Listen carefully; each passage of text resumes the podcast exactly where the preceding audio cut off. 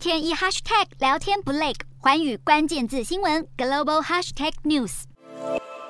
这一节的寰宇大话题要来关注到的是半导体产业，现在都在积极的抢人才。先来看到英特尔的部分，其实英特尔在去年三月的时候，他们是宣布了要重拾晶圆代工。那么执行长季辛格他就开始积极的布局。那么他也说了，指的就是在要从这个三星还有台积电的手中夺回晶圆制造的霸权。那么英特尔接下来就开始动作频频，他们也成立了代工服务部门，展现了强势进军晶圆代工的决心。那么为此，英特尔其实也开始从台积电、还有三星等等挖角各个大将。那么，英特尔他先是从台积电找来了苏克利还有 Michael Chen 两名大将。那么，其中两个人呢，其实他们合计有在台积电是任职将近四十五年的时间。那么，先来看到苏克利的部分，他在台积电呢，主要是负责一些开放创新平台相关的业务。那么，他是从二零零九年开始，他担任了设计架构行销部门管理资深处长，并且他在去年二月开始。他担任的就是设计架构管理部门副总经理。那么现在根据 LinkedIn 的资料来显示，他跳槽到英特尔之后呢，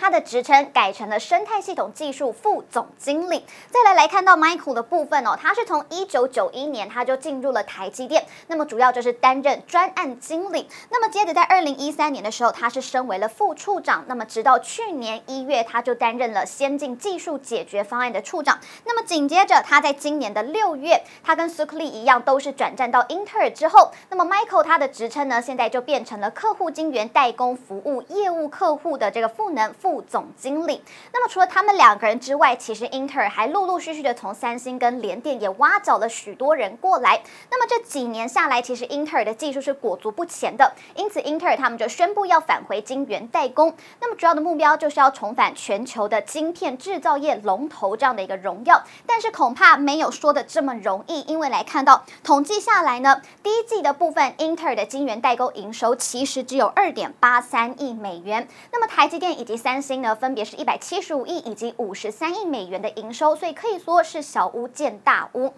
那目前英特尔是持续积极的布局，因此似乎只有时间才能够证明英特尔能否保持他们的步伐，而且不会重蹈覆辙。另外，我们要来看到同样人才流失的，其实还有特斯拉。那么 AI 部门的主管他叫做卡帕斯，他在十三号的时候，他突然就在他的 Twitter 上面发文宣布要离职。那么卡帕斯他就表示说，很高兴在过去五年协助特斯拉实现目标。那么对他来说，宣布离职其实也是一个很艰难的决定，而且。他说，这五年当中，自动驾驶功能已经在城市街道完成了车道维持辅助的任务，所以他也期待看到特斯拉的自驾团队继续的保持他们的卓越。不过，卡帕斯其实他并没有在 Twitter 当中说明他真正离职的原因以及他未来的动向。那么，对此，执行长马斯克他也是有回应了，他就说：“感谢你为特斯拉所做的一切，与你合作是我的荣幸。”那么，回过头来看看卡帕斯哦，他是在二零一七年的时候他加入了特斯拉，那么他主要就是担任特斯拉 AI 部门的最高主管，